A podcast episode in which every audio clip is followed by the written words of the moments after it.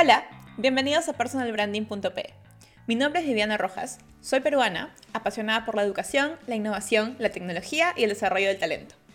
En este podcast hablaremos de temas variados, pero todos relacionados a desarrollo profesional y desarrollo del talento.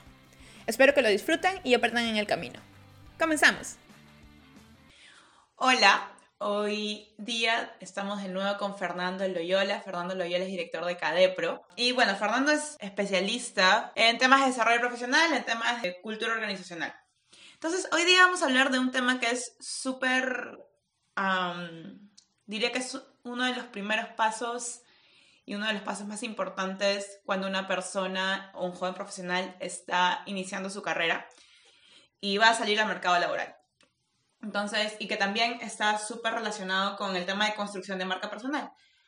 Eh, y ese tema es cómo elegir el lugar correcto para trabajar, cómo elegir la organización correcta, la empresa correcta, no importa si es una organización privada, una organización pública o una ONG, cómo saber si voy a sentirme cómodo en esa, en esa organización o cómo sé si mis digamos, mi personalidad o, mis, mis skills van a, ser, van a ser bien aprovechados.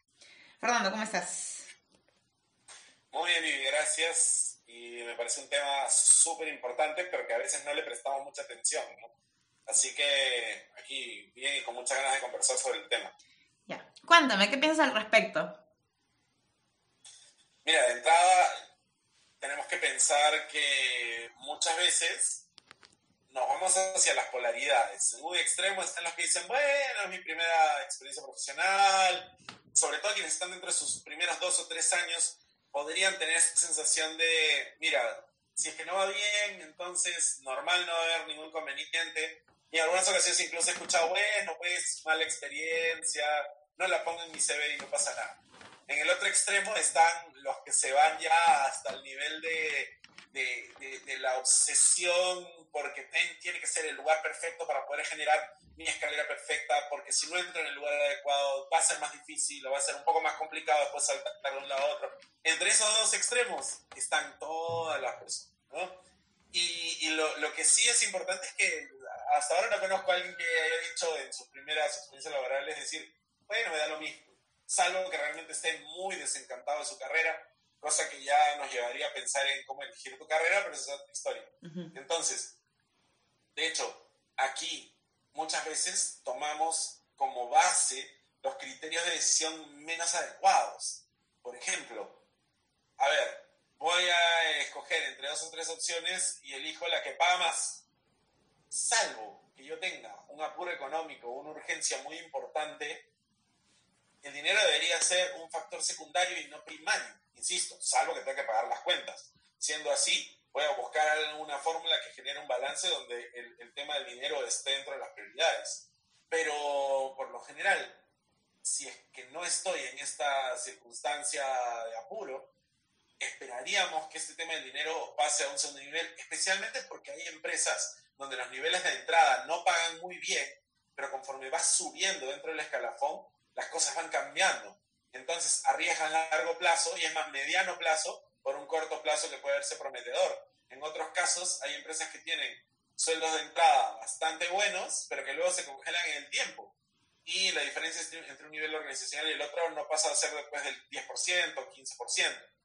Y entonces esa primera decisión, que fue muy, muy económica monetaria, al final termina jugándonos en contra. En otros casos nos aferramos mucho a eso que más me gusta en la universidad. Y tenemos que recordar algo muy importante, la universidad, si bien cada vez trata más de acercarnos al mundo laboral, al mundo real, es una simulación y no deja de ser un espacio de acercamiento, más no es el mundo real. Y podría ser que cuando yo estoy en el mundo real me dé cuenta que las cosas son muy diferentes a como yo las viví o como las experimenté o como me las pintaron. Entonces, de hecho, muchas veces los criterios que tomamos de primera instancia no van a ser los mejores criterios, pero de todas maneras siempre contar con algún criterio va a ser mejor que elegir a la loca de la nada y tomar lo primero que llega. Exacto. Y sobre, pero sobre todo si estás, si, estás recién saliendo de la universidad y no tienes mucha idea, por lo mismo que has, que has mencionado, que si bien la universidad es una simulación, lo que encontramos en el mundo real es completamente distinto. Eh, si no tienes mucha idea de cómo está el mercado laboral, ¿cómo tomar una decisión? O sea, ¿cuáles serían, digamos, cómo, cómo tomar una decisión informada viniendo o estando alejada, alejado de la realidad? Ahí hay dos caminos posibles, de los múltiples caminos que uno puede tomar, que son los, los más recomendados. El primero de ellos es empezar por un análisis de ti mismo y luego tratar a partir de información que uno puede ir consiguiendo de redes, de medios, de personas que sean contactos directos o indirectos con la compañía, para ver si existe un match entre la compañía y mi manera de ser. Porque de entrada, por ejemplo, si es que yo soy una persona extrovertida, alegre, sociable, intensa emocionalmente hablando, y voy a entrar a empresa porque tiene una altísima reputación, está muy bien vista, tiene todo lo que necesitas para decir que empiezas con pie derecho tu carrera, pero es una de estas pocas compañías que todavía existen así dinosauricas, eh, que tienen una cultura bastante estructurada, jerárquica, rígida, muy, muy de seguir normas, procedimientos y poco margen de acción, poco margen de autonomía, cumplir órdenes, seguir al pie de la letra. Entonces, te vas a asfixiar, no vas a pasar mucho tiempo sin darte cuenta que o actúas bien un papel que no te están contratando para ser actor, o eh, vas a tener que dejar el lugar. O bueno, está en el medio sobrevivir renegando, cosa que también puede pasar. Pero si es que yo empiezo haciendo este análisis de cómo soy y tengo una idea clara de, de cómo es ese yo que va a ir a trabajar, mi yo laboral, y empiezo a mirar cuáles son los lugares que ofrece el entorno, va a ser un poquito más sencillo. O sea, yéndonos a la perspectiva más biológica del tema, cada forma de vida tiene un ambiente en el cual va a desarrollarse y también tiene un entorno que le va a ser adverso y que incluso podría causarle la muerte. Pasa con las especies desde las más básicas hasta los seres humanos y en el mundo laboral. Tendría que, hacer un paralelo donde nos vamos a dar cuenta que es lo mismo. ¿no? Entonces, ese es uno. Primero que hagas un análisis tuyo para que puedas ver qué hay con la, con la empresa que puedes ir explorando. Y número dos, súper importante, es empezar a ver, porque de una manera u otra todos podemos conocer qué es lo que hace la empresa en la que estamos tratando de postular. Y esto ya sería un alineamiento un poquito más profundo, que no siempre lo hacemos, pero que podría funcionar, donde yo voy a alinear valores, propósitos, ya no personalidad, sino una cuestión tanto más trascendente. Y entonces yo digo, por ejemplo, a mí me encantaría trascender pensando en construir un mundo mejor, con más oportunidades para los niños, porque son el futuro del país. Y de pronto veo una compañía que además de ser eh, ecológica y socialmente responsable, tiene una serie de programas que van a ayudar a la niñez o que busca impulsar el desarrollo de los niños. Entonces yo entiendo que hay coherencia. Ahora, también puede ser pura publicidad y en el camino me desencanto, pero también tenemos que entender que hay un margen de ilusión que vamos a tener que ir rompiendo o corroborando conforme vayamos avanzando en el mundo. Entonces, es en ese momento en el que yo tengo que decir, a ver, y esta empresa habla con mis valores, va con lo que yo quiero, pienso, ojo, uno va creciendo, los valores van cambiando, pero en esta congruencia es donde yo puedo empezar a escoger. Entonces, partimos del autoconocimiento. De ese autoconocimiento podremos ya luego ir tanteando esas empresas que yo quiero conocer y a partir de eso ver cuáles de ellas tienen estas, estas alternativas y poder entrar por ahí. Oye, y ahora que mencionas eso, y te hablo como alguien que, como un organismo que ha sentido morir en varias organizaciones en las que he estado, este, este, ya, o sea, sí, y tú te puedes enterar de, de varias cosas de la organización, no sé, leyendo su página web o, no sé, buscando en Google. Pero hay cosas que no están escritas, ¿no? O sea, hay cosas que no son públicas, hay cosas que solo alguien que trabaja dentro de la organización este, conoce. Y específicamente, no solamente ni siquiera en la organización, porque depende mucho del área. O sea, si bien la empresa tiene una cultura eh, o un clima, si quieres, dentro de, dentro de cada área hay microclimas, ¿no? Como en cualquier, este, eh, como en cualquier ecosistema, ¿no? Eh, ¿Y cómo haces para, no sé, tener una visión poco más real, más aterrizada de esas cosas no escritas, de esas cosas no dichas. de esas cosas secretas, si quieres, si quieres ponerlo de alguna forma. A mí lo que me funcionó es hablar con personas que, que, que, que ya trabajan ahí, ¿no? O sea, por referidos. Claro, y esa va a ser siempre la mejor manera y aún así genera un margen de error. Digo, hay personas que se han ido, que se han ido de mala gana de una empresa básicamente porque su jefe no era la persona ideal. Luego ese jefe se fue y el lugar se convirtió en un paraíso. Pero esta persona que se retiró sigue hablando pestes del lugar. Entonces, tenemos que entender que la única manera de lograr tener una imagen completa de lo que está sucediendo es estar ahí adentro pero también es un riesgo muy grande que nos jugamos si es que de pronto entramos y nos damos cuenta que no es como esperábamos. Entonces, estas aproximaciones a la cosa real, tener contacto con personas que sabemos que son objetivas, que en cierta medida saben decir las cosas de manera clara y directa, ver cómo podemos llegar hasta ellos. ¿Cómo podemos llegar hasta ellos? Eh, aquí viene el tema de, de activar nuestra red extensa de contactos porque si estamos buscando, sería un espacio interesante entre los profesores de la universidad con los que tengo contacto, entre los familiares con los que tengo contacto, entre los amigos que ya están practicando, ver si alguno de ellos conoce. Ahora estamos en esos días donde las redes sociales nos pueden ayudar un montón, pero a mí me encanta como Facebook ahora es el nuevo muro de, de avisos clasificados en el mundo, ¿no?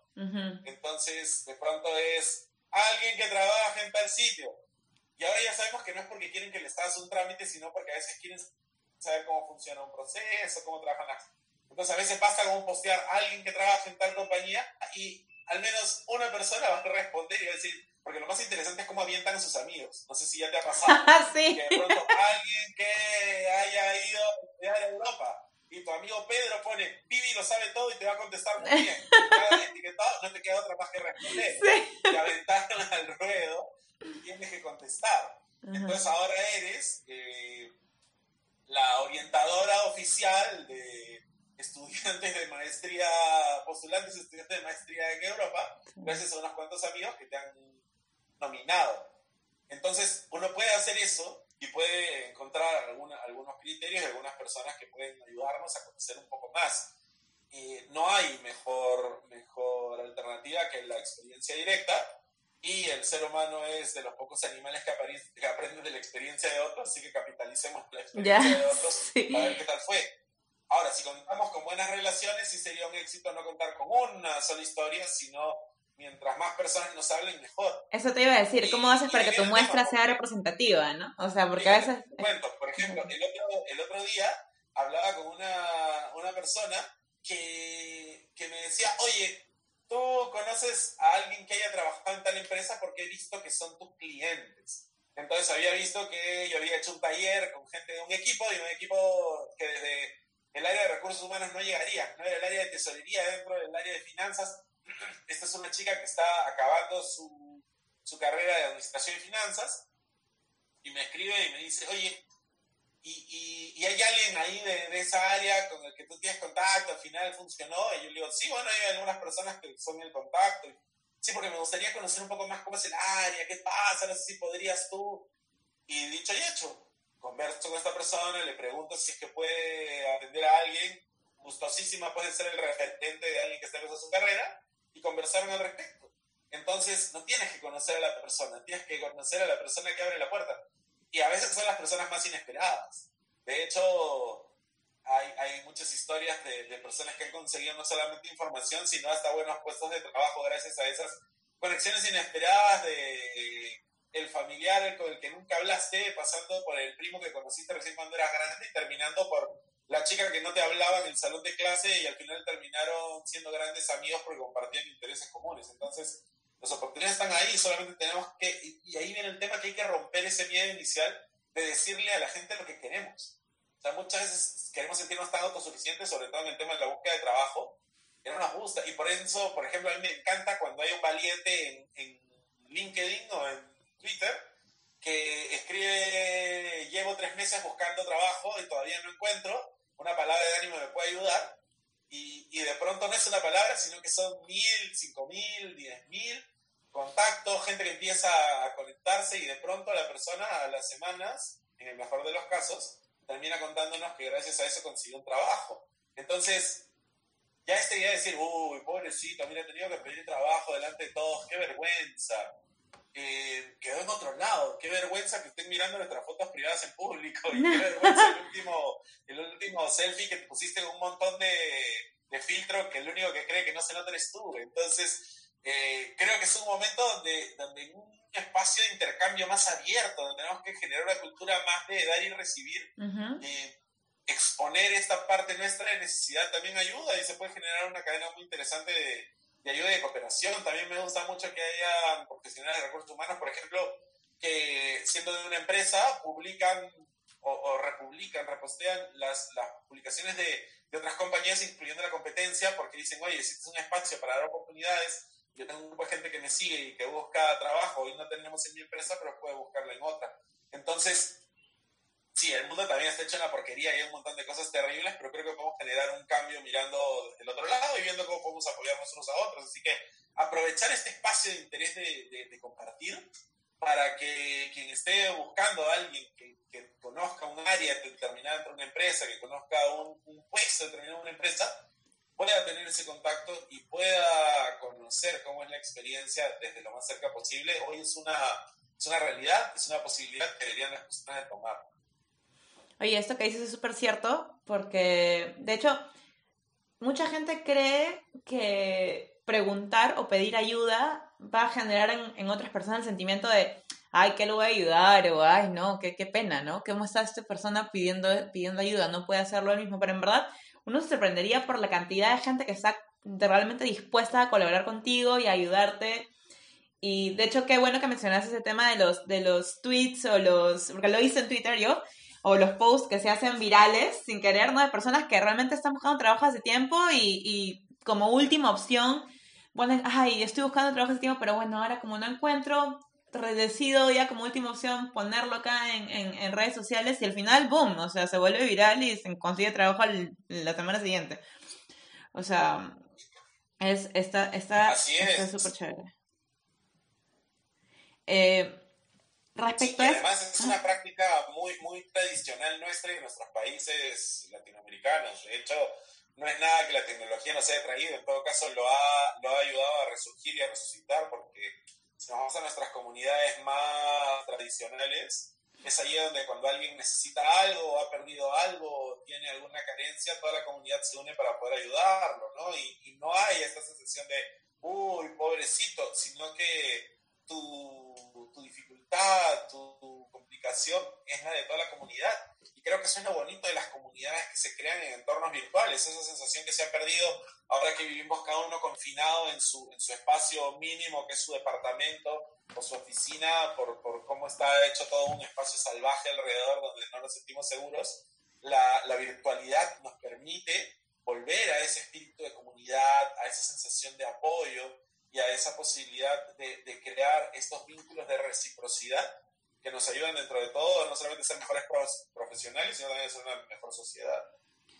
Me encanta que idealicemos ese tema porque creo que los dos somos unos idealistas. Pero en verdad el mundo es horrible. Pero ya, este, bueno, oye, ¿y, y, y qué, qué, onda con los rankings, no? Porque con estos rankings tipo eh, mejores empresas para trabajar, Great Place to Work y tal, porque a veces muchas personas se dejan llevar por ese, ese, ese tema de los rankings como para decir, ay, yo sueño trabajar en esta empresa porque es primer puesto en este ranking y de hecho siento que ahí voy a ser el más feliz del mundo. Este... Solo piensan en esto, toman esta decisión basada en el ranking, pero no basándose en, en, en sus, o sea, en su, en su misma personalidad o en sus propias características, ¿no? O sea, ¿cómo, cómo lo ves? Bueno, ahí el, el, tema es que sí, es un criterio y ese criterio es, es, bueno, es interesante, pero deberíamos de ser lo suficientemente objetivos como para poder cuestionarlo. O sea, de hecho, aquí en este momento al costado de, de, donde estoy sentado me acompaña este, un libro que ha sido publicado por, con orgullo digo, profesor mío, colega mío, Jorge Yamamoto. Ay, lo amo. Pasado, que bueno, se agotó el primer, el primer eh, la, primera tirada, la primera edición ya se acabó, así que ya salió la segunda. Este hermoso libro se llama La gran estafa de la felicidad. y, y que me parece atrevido y me parece además valioso y valiente al, al, estar en un espacio pues donde la felicidad es todo, ¿no? Y el Place to Work termina siendo un, un, indicador de la posibilidad de ser feliz en el trabajo, al menos eh, así como lo interpretan algunas personas, porque el Work no, no, te dice eso, pero creo que en el espacio donde estamos rodeados de personas que nos hablan de la gestión de la felicidad en el trabajo y todo lo demás, eh, se, se, va desvirtuando un poco el tema y va perdiendo un poco de piso.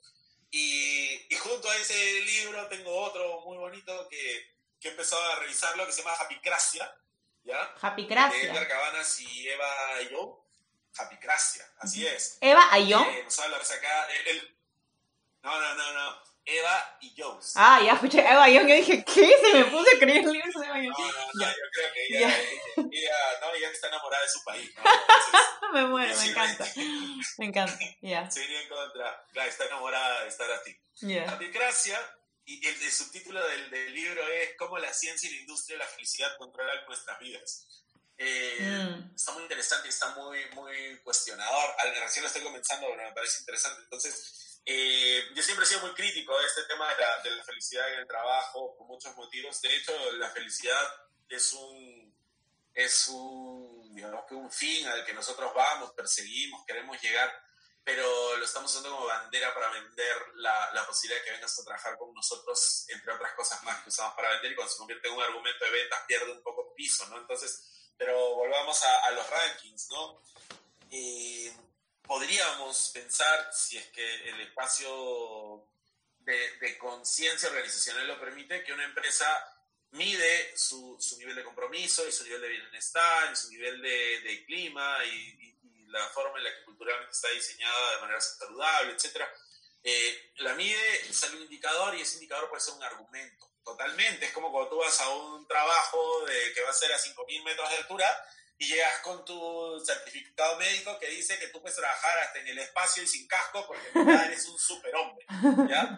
O una supermujer. O, o, un, Anunnaki, o un Anunnaki. enseñas Claro, pero que eres extraterrestre. Yeah. ¿no? Entonces llegas así, eh, mencionas esto y, y, lo tienes, ¿no? Finalmente es, es tu, tu bandera, uh -huh. es lo que va a decir que, quién, quién eres, ¿no? Entonces, estos rankings también te pueden ayudar a, a demostrar quién eres y, y, lo puedes proponer sin ningún problema. El tema es que luego se desvirtúa. Entonces, yo ya no lo hago por el. Yo no lo veo como un medio, sino como un fin el, el, ranking, la calificación, la puntuación es un medio para que yo me dé cuenta qué es lo que tengo que mejorar para poder generar un lugar que sea más saludable, más provechoso, más productivo y por lo mismo más rentable también a través de personas que se sienten satisfechas y, y valoradas y también por eso mismo involucradas y comprometidas. Pero si yo lo veo ya como un fin, es decir, quiero estar en el top 10 porque eso me va a permitir contratar a mejores personas, entonces se, se desvirtúa un poco el tema y empezamos a generar desde concursos para lograr eh, estar más altos en el ranking hasta un hambre por el número que hace que uno pierda el, el norte en el camino. Además, hay, hay, otro, otro lado, ¿no? que es el lado de las empresas que no participan. Uh -huh. Porque si esto fuera, no sé, pues como la prueba que le aplicas a todos los estudiantes de colegios de último año de un país para ver quiénes están con mayor capacidad de entrar a la universidad, podríamos decir que es un sistema un tanto más justo que aquel que solo le permite a algunos postular y a algunos llegar a ingresar y a algunos poder pagar lo que cuesta. Entonces, eh, no medimos a todos y puede hacer que en el poblado más recóndito de la región más lejana de un país muy centralista, hay una mente brillante que podría cambiar el mundo entero, pero nunca llegó a enterarse que había un examen de admisión y es más, probablemente nunca llegó a enterarse que había una cosa que se llamaba universidad. Uh -huh. Entonces, lo mismo pasa con los rankings. Puede que haya empresas pequeñitas que por tamaño, por nivel de facturación, por presupuesto, por foco, no estén participando en los rankings, porque hay que pagar para ser parte de esos rankings, excepto aquellos rankings que se hacen con un, con un objetivo social puro, ¿no? Por ejemplo, Exacto. un ranking de equidad eh, de género uh -huh. o un ranking de, o calificación que tenga que ver con, con, apertura a minorías o con el tema de, de, que seas, no sé, eh, de que tiendas puentes con ciertas comunidades, eh, te, va, te va diciendo, oye, pero esto sí es gratis, ¿no? Pero en otros lados, si yo quiero saber cómo estoy en cuanto a culturas de innovación, sí, pero pa, porque obviamente es un trabajo, hay que pagar entonces hay una empresa que dice, mira, yo prefiero en lugar de pagar para saber cómo voy, pagar para que vayamos todos a un curso que nos ayude a innovar más y mejor. Y entonces su inversión fue mayor y mejor y rindió. Entonces hay empresas que pueden ser buenísimas, pero que no están en el ranking porque no les interesa, porque no tienen plata, porque son muy chiquitas. Entonces medir el, el, la posibilidad de tener un, un, nivel alto de clima o de cultura cuando son 8 personas o 10 personas dicen, oye, pero nos miramos todos los días a la del almuerzo y nos damos cuenta que nuestra cultura es la correcta, ¿no? Que el clima va bien entonces, ahí está eso. Y, y, en otros casos, además, no solamente es el pago de la, de la, de la evaluación, sino que también hay una suerte de pagos de membresías para ser parte de estos clubes que complican un poco las cosas. Entonces, si bien está bien tomar en cuenta esto, yo no lo tomaría como un factor definitivo. Podríamos poner que es un puntito más a un cúmulo de, de factores eh, que podrían ayudarme a tomar la decisión, pero no lo tomaría como un factor determinante. Perfecto, yo estoy totalmente de acuerdo. Además que yo creo que, eh, tal cual has mencionado, ¿no? Donde, hay el donde está el factor eh, de, del dinero de por medio, ¿no? Si la gente paga por algo, no, no, o sea, creo que le, de alguna forma le resta objetividad, yo no sé. Pero bueno, hay muchas, hay muchas, este, muchos, muchos puntos de vista al respecto. Oye, ya para terminar, si tuviéramos que hacer un checklist en orden de importancia, de los factores que una persona debería tomar en cuenta a la hora de elegir una empresa en la que trabajar. Eh, ¿cuál, es, cuál, ¿Cuál sería el, este checklist en orden de importancia? Número uno, y aunque suene súper romántico, está el tema de los valores. Ah. Porque de verdad ahí viene el choque más fuerte que existe. Ya, entonces uno tiene que hacer un escaneo rápido de valores, motivaciones personales profundas y ver si es que hay, no que tiene que ser un match perfecto entonces, pero, pero sí al menos que hay cierta coherencia, que no hay contraposición. Ese es el número uno. Número dos, tengo que evaluar mi personalidad. Finalmente la cultura de una empresa es la personalidad de, de la empresa. Entonces, si es que yo he hecho una evaluación de mi personalidad, entonces voy a poder ir viendo por dónde va mi, mi estilo personal. Es más, ¿sabes qué? Así como hay estas hermosas, hermosos cuestionarios que publican en las redes sociales de con qué, ¿Qué animal eres, con móviles te identificarías, o qué tipo de snack totalmente insalubre serías, o qué clase de pareja tóxica eres, debería haber una que diga a partir de ciertas preguntas de personalidad con qué empresas te podrías este, te podrías conectar mejor o qué empresa sería, ¿no? Entonces imagínate que uno termina siendo una ONG de desarrollo comunitario y otro termina siendo ¿no? el, el mega, la, la megacorporación de alimentos transgénicos. Entonces ahí hay una, una, posibilidad de, oye, mi personalidad dice que yo tengo que hacer este, panes inflados. Ya está eh, y entonces ahí tengo un, un, primer norte, no definitivo, pero un primer norte. Luego de eso, tengo que pensar ahora sí ya en variables mucho más prácticas. Y, y aquí las variables prácticas estarían vinculadas a, cuestiones como, por ejemplo, si todavía estoy estudiando, si me va a dar margen para ir y volver a, mi centro de estudios, si es que me va a permitir hacer otras cosas, si es que tengo las oportunidades de desarrollo. Muchas veces uno piensa en los, primeros trabajos y como la posibilidad de seguir creciendo dentro de la compañía. Si quieres crecer, fíjate si es que la compañía da opciones para ir creciendo, pero si no, da todo de tu parte y luego salta al siguiente escalón. Entonces, valores, personalidad, preferencias personales, cuestiones prácticas, y luego ya vienen los elementos que son el decorado, la cereza del, pastel, que son los galones que tenga la, empresa, los rankings, los premios, las cosas que haya ganado. Y, y ahí está. esos serían los cuatro, los cuatro elementos. Ahora, ¿dónde va la plata en todo esto? Como te digo, depende de cuál sea la prioridad del dinero en, mm. tu vida. Ahí va si la pones primera o la pones quinta, ¿no? Pero lo que sí sabemos, y, y eso lo hemos conversado, que mientras más acomodado sea tu posición, más márgenes de acción tienes. Mientras más restringido sea, más difícil va a ser que dejes al dinero de lado. De acuerdo, perfecto. Super, Fer. Eh, gracias por estos, estos este, insights iluminadores acerca de cómo elegir, de cómo elegir una empresa. Yo creo que es un tema súper importante porque a veces se pasa por alto, ¿no? Porque tal cual lo mencionaste al inicio, a veces una persona, un profesional dice, bueno, don, necesito trabajar o quiero trabajar en donde sea, pues, ¿no? Pero en verdad esto puede, o sea, esta decisión eh, marca de, puede marcar de una forma súper positiva o una forma súper negativa eh, tu futuro profesional, ¿no? Eh, ya sea porque te puedes topar con una empresa en un rubro este, que tú creas que ese rubro es para ti, pero te topas con una empresa que resulta ser mala y te desencantas el rubro, que no, no, sea, este, no siempre es el caso, ah, o, o te, te puedes enamorar desde tu primer trabajo, ¿no? O sea, Creo que, creo que es algo que todo el mundo debería tomar en cuenta en, en cada decisión de, de, carrera profesional que tome.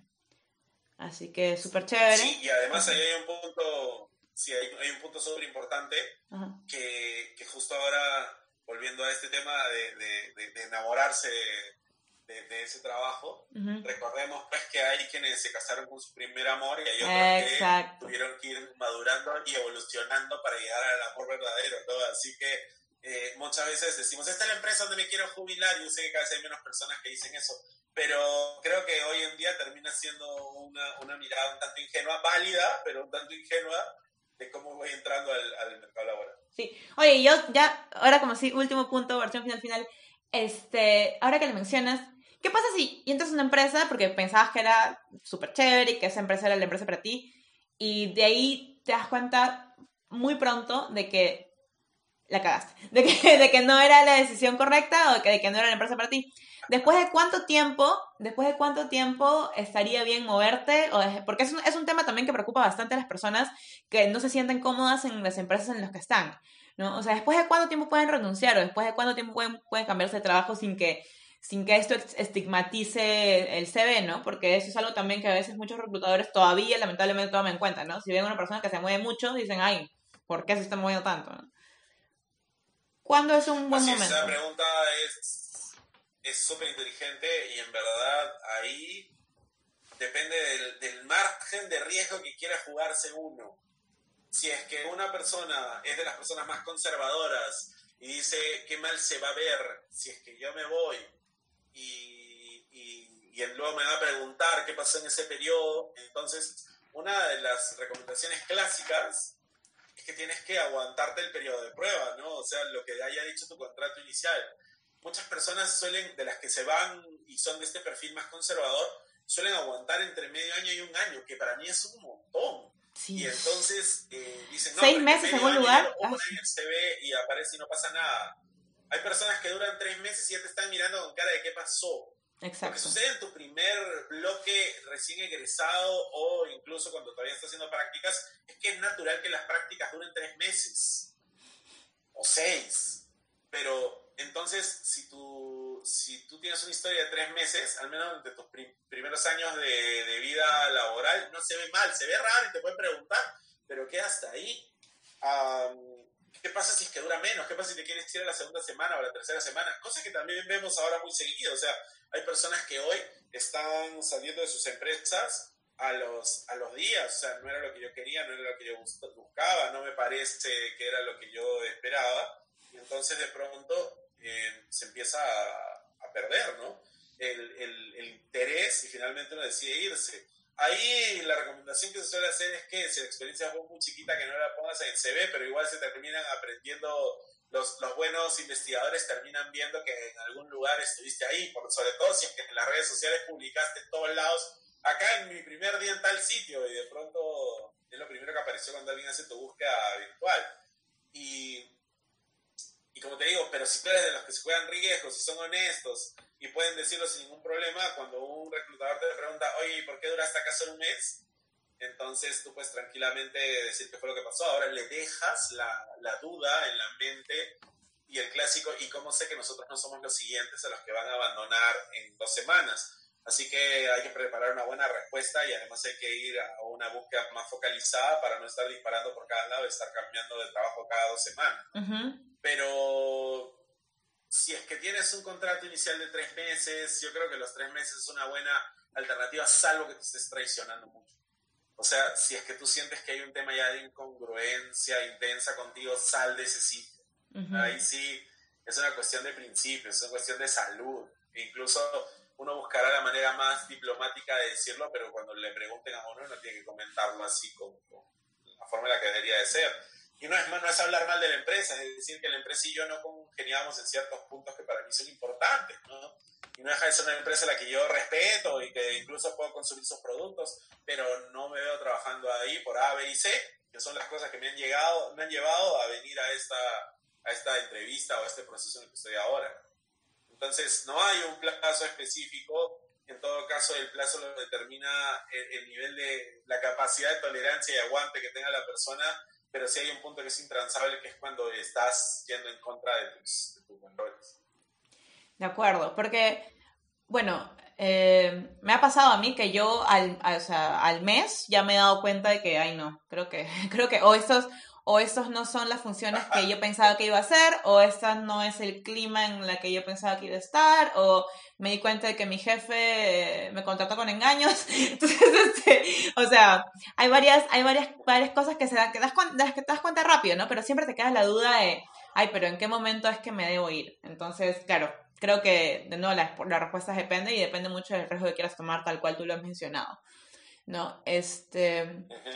Sí, de acuerdo. Pero en todo caso siempre se puede explicar, ¿no? Como tú mencionas también, siempre, siempre, siempre porque también me ha pasado que cuando he, pasado procesos de selección para entrar a un nuevo lugar, eh, el reclutador me ha preguntado, ¿y por qué te fuiste? ¿no? Y yo siempre, bueno, es, pero pues porque es mi estilo, ¿no? Siempre les digo la verdad, ¿no? No es que tuve un problema con mi jefe y por tal y tal motivo, pero creo que también esto va de la mano con siempre mostrarte transparente eh, acerca de eh, tus valores, tus creencias, este, y de lo que consideras que, cómo debería ser el lugar de trabajo, ¿no? Y esto va muy de la mano con la construcción de marca personal, ¿no? Si tú siempre te muestras de forma transparente, eh, sin tratar de aparentar algo que no eres, entonces el lugar en el que aterrices al final eh, va a tener en mente, bueno, yo estoy contratando a esta persona a sabiendas de cómo es, ¿no? De todas las cosas que, que de lo que le gusta, de lo que le disgusta y, de, y, y, del estilo de trabajo que tiene, ¿no? Entonces, este, creo que siempre, mientras haya transparencia, debería, debería funcionar. Tal cual, totalmente de acuerdo. Gracias por escuchar a personalbranding.pe. Los invito a seguirme en todos lados. Me encuentran en Instagram como personalbranding.pe y en LinkedIn y Facebook como Viviana Rojas. Hasta la próxima.